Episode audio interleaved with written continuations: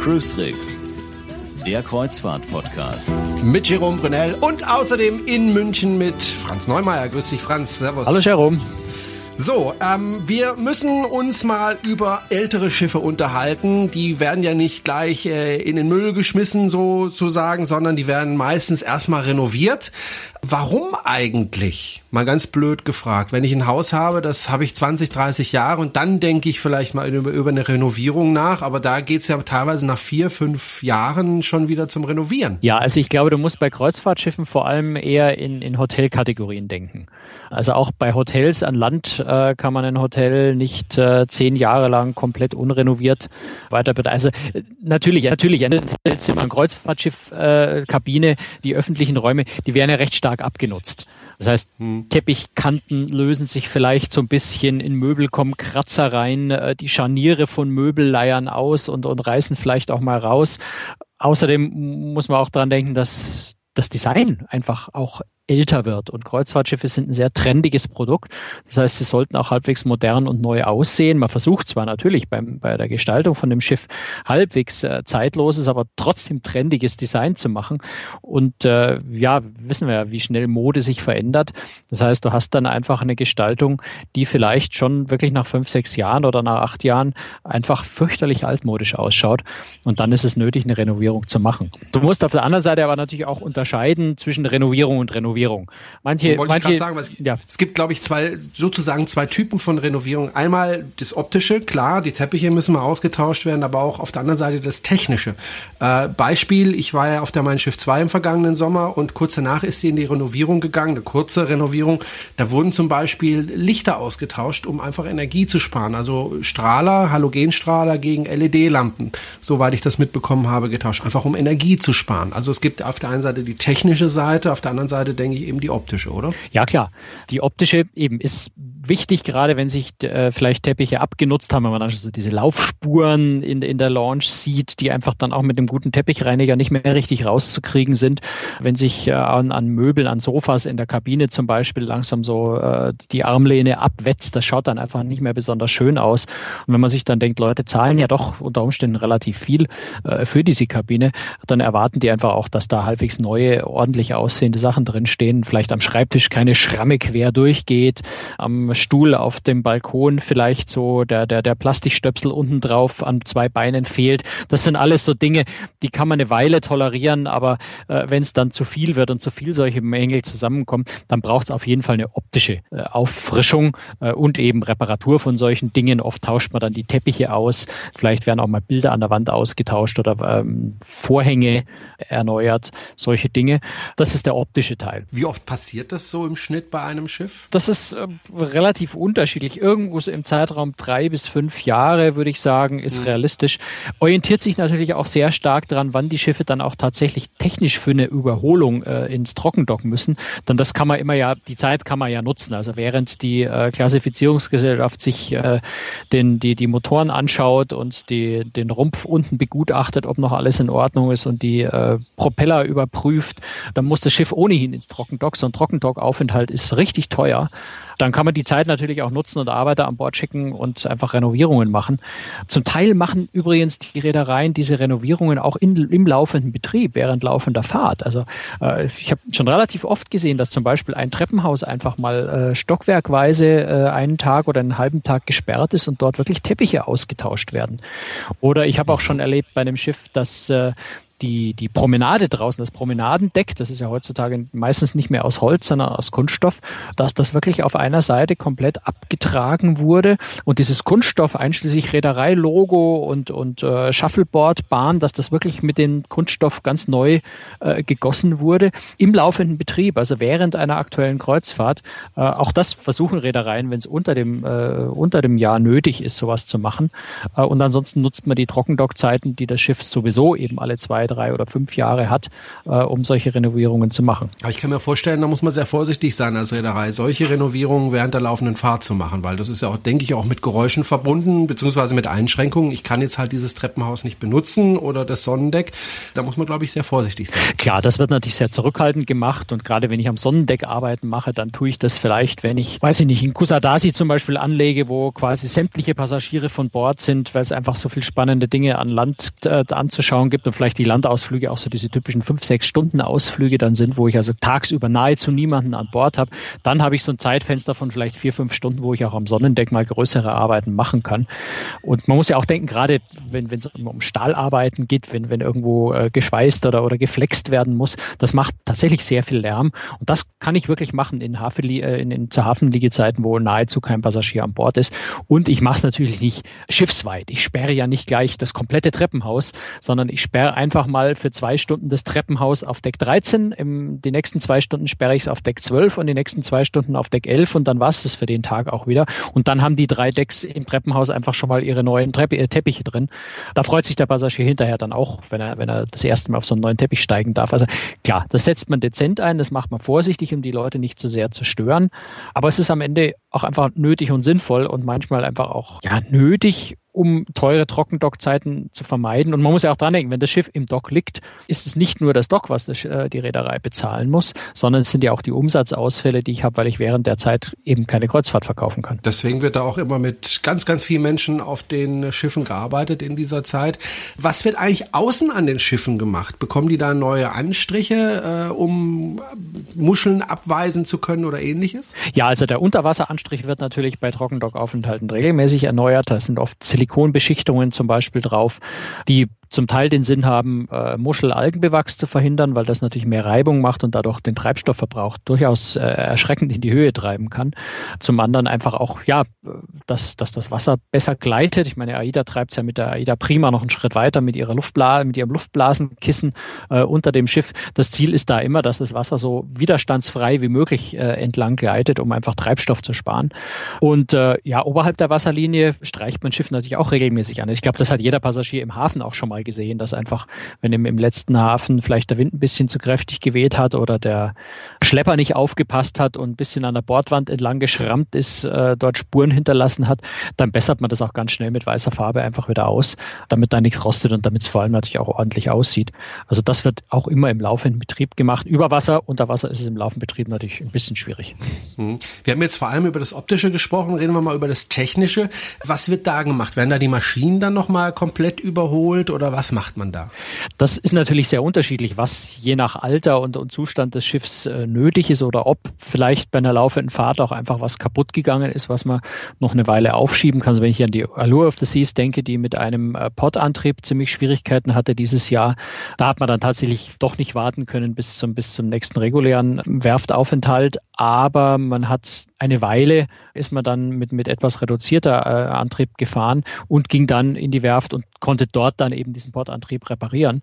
Also das kommt natürlich so immer ein bisschen darauf an, was geht kaputt, was ist unbedingt nötig. Aber natürlich sind Maschinenwartungen nicht ganz unwichtig, die man zum Teil auch im laufenden Betrieb machen kann. Es sind ja nicht immer alle Bet äh, Maschinen automatisch im Betrieb. Das heißt, kann man auch im laufenden Betrieb machen. Aber gerade wenn Dinge erneuert werden müssen, das bei Maschinen kommt das jetzt äußerst selten vor, weil Maschinen doch sehr, sehr teuer sind, sehr, sehr schwierig in so ein Schiff rein und raus zu kriegen sind, weil durch ihre Größe. Aber es werden ja vielleicht äh, in, der, in der Wäscherei Waschmaschinen ausgetauscht oder es werden äh, in, der, in der Kläranlage vielleicht einzelne Teile oder, oder Maschinen modernisiert, aktualisiert. Was in letzter Zeit häufig ist, dass die ähm, Internet, die, die WLAN-Struktur auf Schiffen komplett erneuert wird. Ja, dass man also den, den Passagieren bessere Internetverbindungen auch in den Kabinen, gerade bei älteren Schiffen ist es ja oft so, dass man nur in den Launches in bestimmten öffentlichen Bereichen Internet bekommt. Das ist veraltet. Passagiere erwarten heute überall auf dem Schiff, auch in ihren Kabinen, WLAN-Internetzugang. Das sind so Dinge, die äh, bei einem Werftaufenthalt natürlich dann eingebaut werden, wenn es irgendwie umsetzbar ist.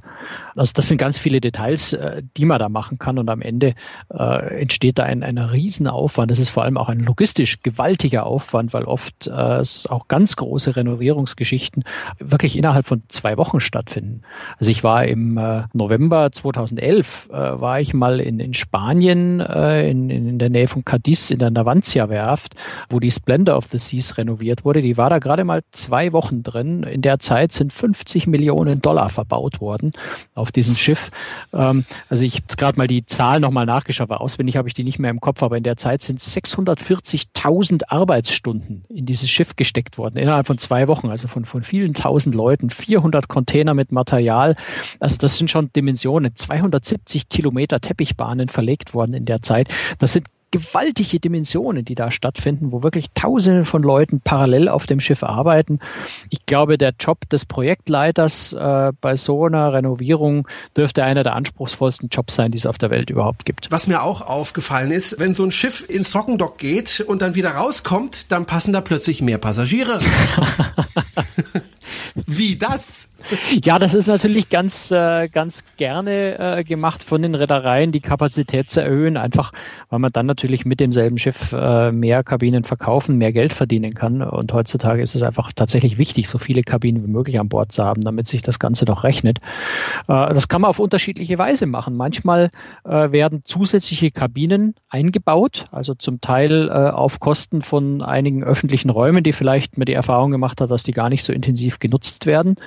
Zum Teil werden auch Balkone zum Beispiel außen zusätzlich angeschweißt, dass man also, also aus Außenkabinen Balkonkabinen macht, weil Balkonkabinen einfach immer stärker gefragt sind bei den Passagieren und weil ich mit Balkonkabinen einfach mehr Geld verdienen kann. Klar, weil ich sie teurer verkaufen kann als Außenkabinen.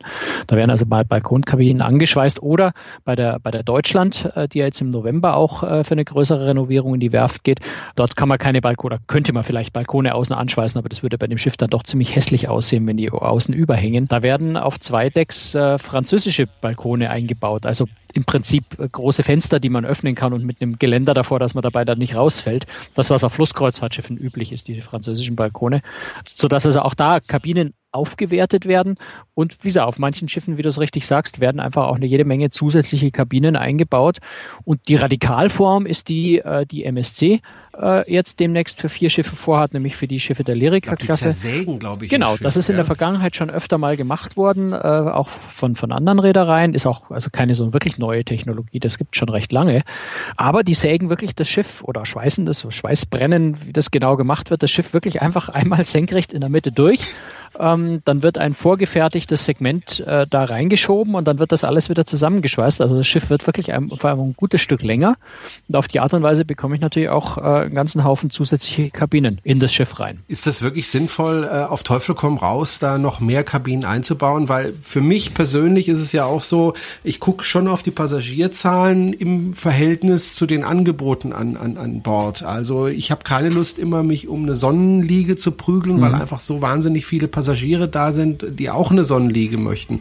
Ist es wirklich sinnvoll, das auf Teufel komm raus so zu machen? Ganz gut kann man, glaube ich, sehen, wie und ob diese Gratwanderung funktioniert am Beispiel Celebrity Cruises. Die haben nämlich bei ihrer größten Schiffsklasse, die Solstice Class, das sind insgesamt fünf Schiffe, haben sie mit der Zeit, schon beim Neubau der Schiffe, tatsächlich mit der Zeit immer mehr Kabinen eingebaut, auch mal ein zusätzliches Deck eingeführt. Also die ersten drei, die Solstice, die Equinox und die Eclipse, sind gleich groß mit 2850 Passagieren.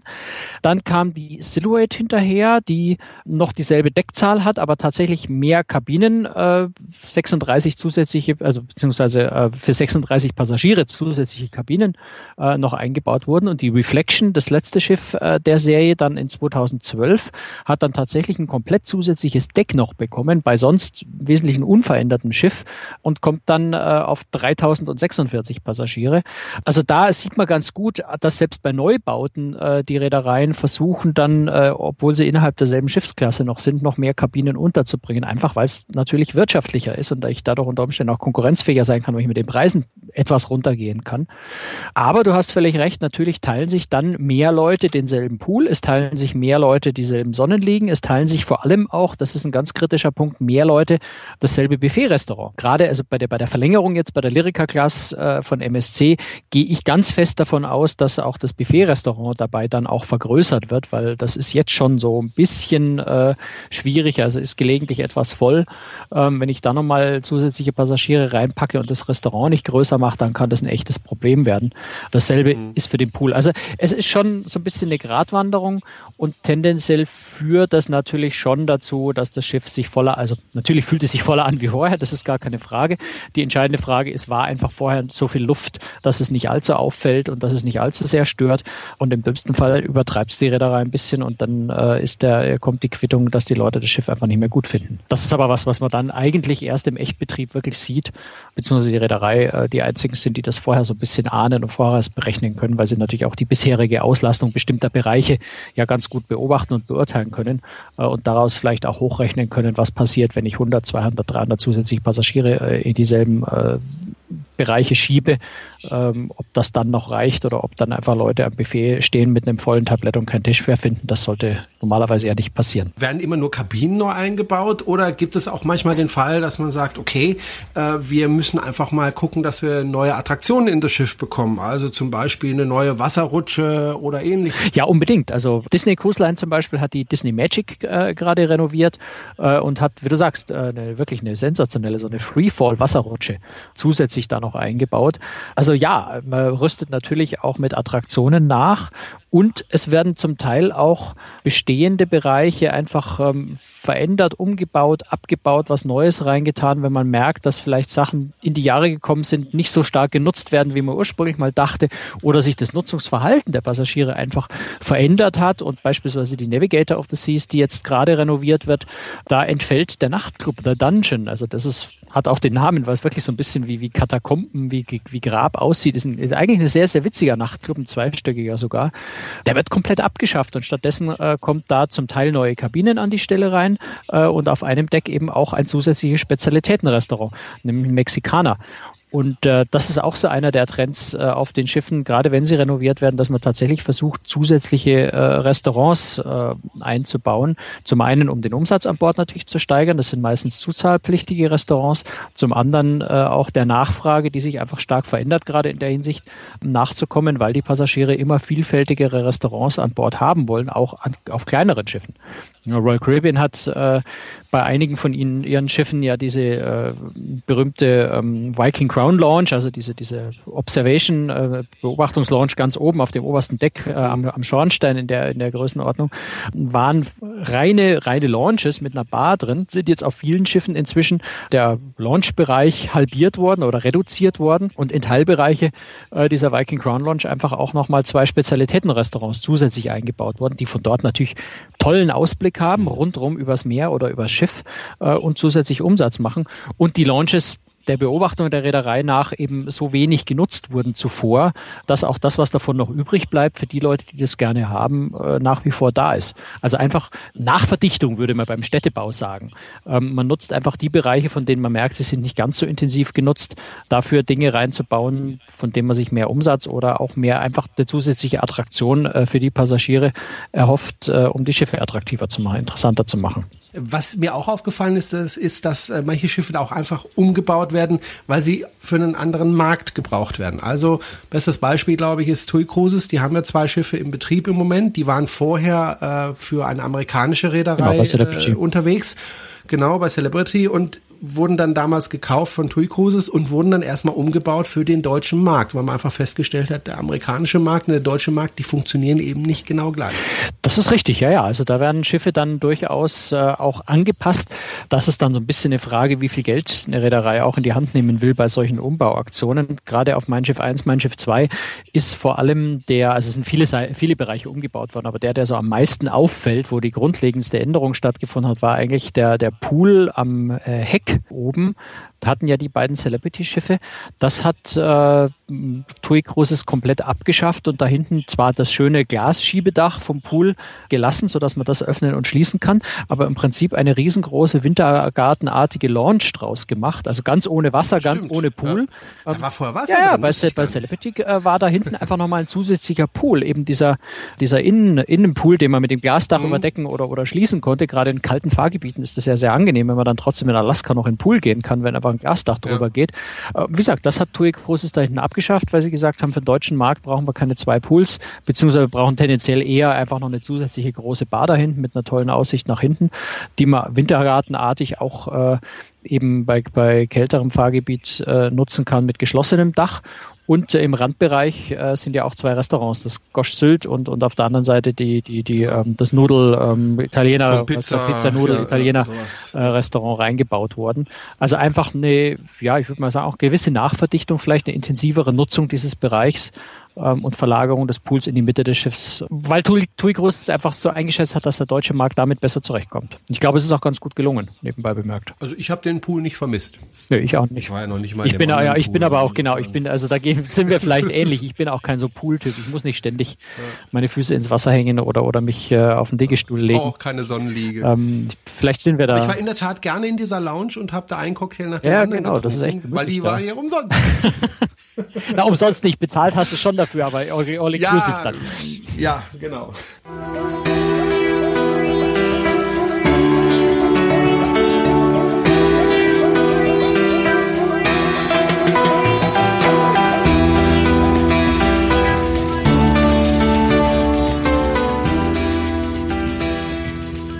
Sie hören Cruise Tricks, den Kreuzfahrt-Podcast. Und wir haben ja gerade viel über Renovierung gesprochen und auch über Kabinen. Apropos Kabinen, der Timo hat uns geschrieben. Hallo, ich wollte mich nur mal für die, für die sehr informativen Podcasts bedanken. Ich bin über iFun zum Querfunk-Podcast gekommen und nun auch bei Cruise Tricks gelandet. Mittlerweile verpasse ich keine Folge und warte schon gespannt auf die nächsten Ausgaben. Und dann hat er noch eine zweite, e erstmal Dankeschön für das Kompliment und dann hat er uns noch eine zweite E-Mail geschrieben und das schreibt da, jetzt fällt mir noch eine Frage ein. Könnten Sie mal einen Podcast über die Kabinenarten machen? Es ist immer mal wieder die Rede von Innenkabinen und Außenkabinen mit und ohne Balkon. Mir ist nicht ganz klar, welche Arten es gibt, welche Arten von Kabinen man besser mit kleinen Kindern meidet bzw. buchen kann. Das ist ja sicher auch von Schiff zu Schiff verschieden, oder? Gruß von Timo. Dankeschön, Timo, für die Frage und auch fürs Kompliment nochmal. Äh, wir haben schon mal eine Folge lang äh, mehr oder weniger über äh, Kabinen gesprochen, aber das ändert sich ja auch ständig ne, auf den Schiffen, was Kabinen betrifft. Ja, also nicht seit unserer letzten Folge, glaube ich, hat sich da nicht so dramatisch viel geändert. Aber es ist schon richtig. Also beim Thema Kabinen hat sich vor allem über die letzten ähm, fünf oder zehn Jahre tatsächlich sehr, sehr viel verändert. Früher gab es einfach standardmäßig die Innenkabine, das war einfach innen ohne Fenster, Tür zu dunkel. Die Außenkabine, typischerweise eben mit einem, mit einem Fenster, das man nicht öffnen kann. Und die Balkonkabine, gleiches wie Außenkabine, nur eben mit einer Tür, wo man dann auf den Balkon rausgehen kann. Und darüber noch die Suite, die einfach ich sage mal, eine größere Balkonkabine, der Definition nach eigentlich mindestens zwei Räume, die oft aber nur durch einen, durch einen Vorhang oder sowas abgetrennt sind. Äh, nur bei ganz teuren großen Schiffen sind das dann echte zwei Räume, vielleicht auch mit einer Tür dazwischen. Das ist so das Grundlegende, was es eigentlich von früher immer gab, wobei Balkonkabinen auch erst äh, in den letzten Jahren äh, so richtig intensiv in Mode gekommen sind und die Reedereien versuchen, die Außenkabinen nach und nach abzuschaffen.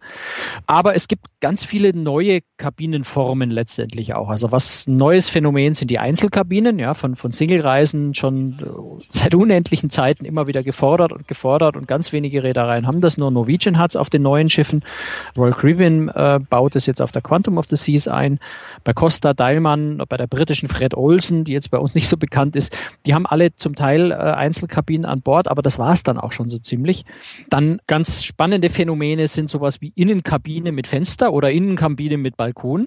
Das ist ein ganz neues Phänomen. Disney hat das erfunden mit dem Virtual Porthole. Das sind also Innenkabinen, die aber einen kleinen mhm. Monitor an der Wand haben, der also suggeriert, dass da ein Bullauge sei. Also da wird ein echtes Video, leichtes Live-Video von draußen eingespielt, so dass ich zumindest sehen kann, wie es draußen aussieht. Ist es schön, ist es schlecht, ist es gut warm oder kalt, kann ich da auch nicht sehen. Fühlt sich also ein bisschen wie eine Außenkabine an und Royal Caribbean steigert es gerade noch ein bisschen auf der Navigator of the Seas und dann auf der Quantum, die ja gerade neu gebaut wird. Da gibt es nämlich ganze virtuelle Balkone. Also da ist einfach eine komplette Wand mit äh, Bildschirm äh, verkleidet und zeigt mir ein Live-Video, was ich dann vermutlich, äh, persönlich gesehen habe ich es jetzt noch nicht, aber im Idealfall tatsächlich anfühlen soll wie ein richtiger Balkon und nicht mehr wie eine Innenkabine. Dann gibt es sowas wie Außenkabinen äh, oder Balkonkabinen, die keinen Mehrblick haben. Also auf den ganz großen Schiffen Allure, Oasis of the Seas zum Beispiel, gibt es tatsächlich Balkonkabinen, die ihren Blick nach innen haben, auf den Boardwalk oder in diesen berühmten Central Park, wo ich also das Meer tatsächlich nicht sehe, obwohl ich einen Balkon habe. Muss man bei der Buchung einfach ein bisschen aufpassen, dass man nicht versehentlich versehentlich mehr Blick will und dann einen Balkon mit nach, äh, Blick nach innen bucht. Oder auf der, auf der Queen Mary 2 zum Beispiel gibt es ein paar Innenkabinen, die einfach ein Fenster haben, aber eben Blick auf das Atrium, auf die Rezeption runter. Äh, auch bei Rock Ripping gibt es sowas mit Blick auf die Promenade. Da gibt es also ganz viele interessante neue Kabinenformen, die je nach persönlichen Ansprüchen ganz interessant sein können. Holland America fällt mir gerade ein, hat äh, auf dem Promenadendeck, was ich persönlich jetzt was ganz was Schönes finde, Außenkabinen, die aber eine Balkonschiebetür haben, wo ich direkt aus meiner Kabine auf das öffentliche Promenadendeck rausgehen kann. Also ich habe eine normale Zimmertür, Kabinentür, die zum Gang äh, nach innen ins Schiff geht, aber ich kann auch meine Balkontür quasi aufziehen und stehe dann aber nicht auf einem privaten Balkon, sondern ich habe direkt Zugang äh, zu dem öffentlichen Promenadendeck was ich persönlich was ganz was Spannendes fand. Und äh, das Letzte, was mir gerade noch einfällt, zu anderen Spezialkabinen, äh, da haben wir vorhin ja schon drüber gesprochen, die Renovierung der Deutschland, die im November ansteht. Dort kriegen tatsächlich einige Kabinen, was glaube ich auf Hochsee einmalig und erstmalig ist, äh, französische Balkone. Also Fenster, die sich öffnen lassen mit einem Geländer davor, aber kein Balkon, auf dem man richtig raustreten kann. So man vorhin ja schon gesagt, auf Flussschiffen sind diese französischen Balkone recht verbreitet. Also insofern hat sich, was Kabinen angeht, wirklich ganz, ganz viel äh, verändert und es gibt ganz viele unterschiedliche Arten und Typen von Kabinen auch, so dass man da tatsächlich bei der Buchung äh, ruhig sich ein bisschen länger damit beschäftigen sollte, um die Kabine zu finden, die für einen selber wirklich optimal ist und welche einem da Spaß macht. Er hat ja gefragt explizit mit Kindern. Ja. Was empfiehlst du da? Also bei kleinen Kindern sollte man, gut, das ist sehr viel Geschmackssache natürlich. Eine Sache sollte man allerdings wirklich äh, sehr genau aufpassen, dass es, wenn man mit Balkon bucht, das ist eine Balkonkabine oder eine Suite, da muss man sich tatsächlich die Fotos des Schiffs sehr genau ansehen, um einfach zu sehen, wie diese Balkonbrüstung aussieht. Bei älteren Schiffen ist es oft einfach durchgehender Stahl. Es gibt Schiffe, die gerade die ganz neueren haben dann einfach eine, eine Glasbrüstung. Es gibt aber auch äh, Schiffe, die äh, ja so, so Metallquerstreben haben. Also für Kinder die ideale Treppe, um raufzuklettern. Kurz, man sollte bei Balkonkabinen mit Kindern, gerade mit kleineren, dringend darauf achten, dass man nicht auf einem Schiff eine Balkonkabine bucht, wo es eben solche Sprossen äh, gibt, wo Kinder hochsteigen und dann runterfallen könnten. Darauf sollte man wirklich achten. Das ist so der wichtigste Ratschlag, den man eigentlich mit kleinen Kindern geben kann. Ansonsten, ja, ich meine, wer ein bisschen mehr Geld ausgeben will und, und vielleicht zwei, drei Kinder hat und, und sich da etwas mehr Raum verschaffen will, bietet sich natürlich eine Kabine an mit Verbindungstür zur Nachbarkabine, dass man also zwei benachbarte Kabinen bucht und vielleicht die Kinder tatsächlich in die Nachbarkabine dann verfrachtet, dort schlafen lässt. Da sind die einerseits die Kinder natürlich glücklich, dass sie ihre Ruhe vor den Eltern haben und keiner ständig meckert, dass sie jetzt mal still liegen sollen, weil die Eltern auch schlafen wollen. Auf der anderen Seite aber die Verbindungstür da ist, sodass die Eltern direkten Zugang haben äh, zu der äh, zur Kabine ihrer Kinder und da nicht ähm, erst über den Gang draußen laufen müssen. Auch die Balkonabtrennungen kann man bei solchen Kabinen übrigens meistens dann wegklappen, sodass man dann ja auch einen gemeinsamen Balkon mit der Nachbarkabine haben kann. Timo, wenn äh, Sie mehr wissen wollen zum Thema Kabinen, dann empfehle ich Ihnen, laden Sie sich die zehnte Folge von Cruise Tricks runter. Da sprechen wir nämlich ausführlich über Kabinen und wenn Sie das über iTunes nicht bekommen, und da werden Sie es wahrscheinlich nicht bekommen, dann gehen Sie einfach über unsere Webseite www.cruestricks.de und dann können Sie sich dort die Folge runterladen und beziehungsweise anhören. Juli 2013 erschienen, Folge 10. Da haben wir ganz ausführlich über Kabinen und Kabinenarten und wo man am besten sich die Kabine nehmen soll. Da haben wir alles ganz ausführlich besprochen. Heute haben wir noch mal ein kleines Update gemacht äh, zum Thema einfach mit den neuen Kabinentypen.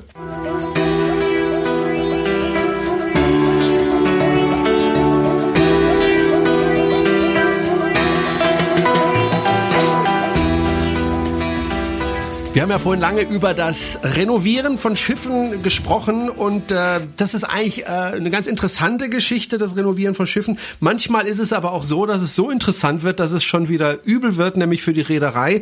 So geschehen gerade mit der Lisboa. Die wurde, äh, sollte eigentlich renoviert werden. Jetzt wurde das gestoppt, Franz, weil man festgestellt hat, ups, äh, vielleicht lohnt sich das gar nicht mehr. Ja, das ist eigentlich eine ziemlich traurige Geschichte. Die Lisboa hieß ja früher Prinzess Dana nahe. Unter dem Namen ist es sicher deutschen Kreuzfahrern äh, sehr gut bekannt. Die war ja Teil äh, von, von CIC, der portugiesischen äh, Reederei, die pleite gegangen ist. Das Schiff ist dann äh, gekauft worden von einem äh, wiederum Portugiesen von Rio Alegre, der die Portuscale äh, Cruises neu gegründet hat äh, mit mehreren Schiffen. Und die Lisboa ist jetzt gerade in der Werft und sollte eigentlich renoviert werden. und äh, ist schon mal und sollte dann, also Portoscale wollte das Schiff dann tatsächlich in Eigenregie auch in Frankreich nächstes Jahr vermarkten, hatte da auch schon Angebote rausgeschickt, hat auch schon Buchungen entgegengenommen, hat dann schon mal die Renovierung um, um zwei Monate verschoben, also gesagt, es dauert länger. Und jetzt kam tatsächlich so ein bisschen, ich fürchte, es ist eine Albtraumnachricht. Äh, die Renovierung ist nämlich jetzt erstmal komplett eingestellt worden, weil sie festgestellt mhm. haben, die Arbeiten sind viel, viel aufwendiger und äh, möglicherweise sind bestimmte Dinge, sowas wie Einhaltung der Umweltvorschriften, Projekten, ähm, Einbau von Filteranlagen. Es ist überhaupt kein Platz dafür da, wo man das unterbringen kann, möglicherweise. Also die Renovierung ist jetzt tatsächlich gestoppt und im nächsten Schritt soll erstmal rausgefunden werden, kann dieses Schiff überhaupt technisch noch so renoviert werden, dass es wieder einsatzfähig ist? Und wenn ja, rechnet sich das Ganze wirtschaftlich? Und ganz ehrlich, für mich klingt es im Moment so ein bisschen, als wäre das der Todesstoß für das Schiff. Also da, glaube ich, braucht das Schiff ganz, ganz viel Glück, ähm, wenn sie noch einen Weg finden, das so zu renovieren, dass es tatsächlich äh, wieder fahren kann. Die Saison für nächstes Jahr ist auf jeden Fall komplett abgesagt. Das wundert mich ehrlich gesagt, denn äh, also jeder Gebrauchtwagenkäufer guckt sich ja, wenn er sich ein bisschen auskennt, das Auto vorher an und guckt sich äh, die Technik und so weiter an. Ich nehme mal an, die Reedereien machen das ähnlich. Davon kannst du aus das nicht vorher schon merken können. Hast, ja. Naja gut, da tue ich mir ja jetzt schwer zu beurteilen, kann man das vorher merken oder nicht. Ich würde einfach mal behaupten, mhm. nein, vermutlich konnte man es nicht merken, sonst hätten sie es wahrscheinlich gemerkt, äh, weil leichtfertig gibt natürlich niemand so viel Geld aus, äh, um, um Schiff zu kaufen, insbesondere weil das natürlich auch kreditfinanziert in der Regel ist. Das heißt, niemand nimmt auch noch einen Kredit auf für eine, für eine Sache, von dem man sich nicht ganz sicher ist, dass es funktionieren wird. Insofern glaube ich, haben sich da wirklich während der Renovierung einfach äh, ganz erschreckende Dinge rausgestellt, die man vorher so nicht sehen konnte. Und äh, insofern, ja, der tut mir ein bisschen leid, der Rio Alegre, weil er, der ist, der ist so engagiert mit den alten Schiffen und äh, ist so mit, mit so viel äh, Engagement dabei, diese Schiffe wirklich ja zu retten. Also die Schiffe waren ja schon wirklich an der Grenze zu keiner will sie mehr und, und möglicherweise müssen sie alle auf den Schrottplatz. Und er hat sie gerettet und hat sie rausgeholt äh, aus dem Konkurs der Vorgängerreederei. Und äh, das wäre schon sehr, sehr schade, wenn die, wenn die Lisboa da jetzt untergehen würde. Wie gesagt, die, die Funchal, die er ja auch hat, die fährt schon.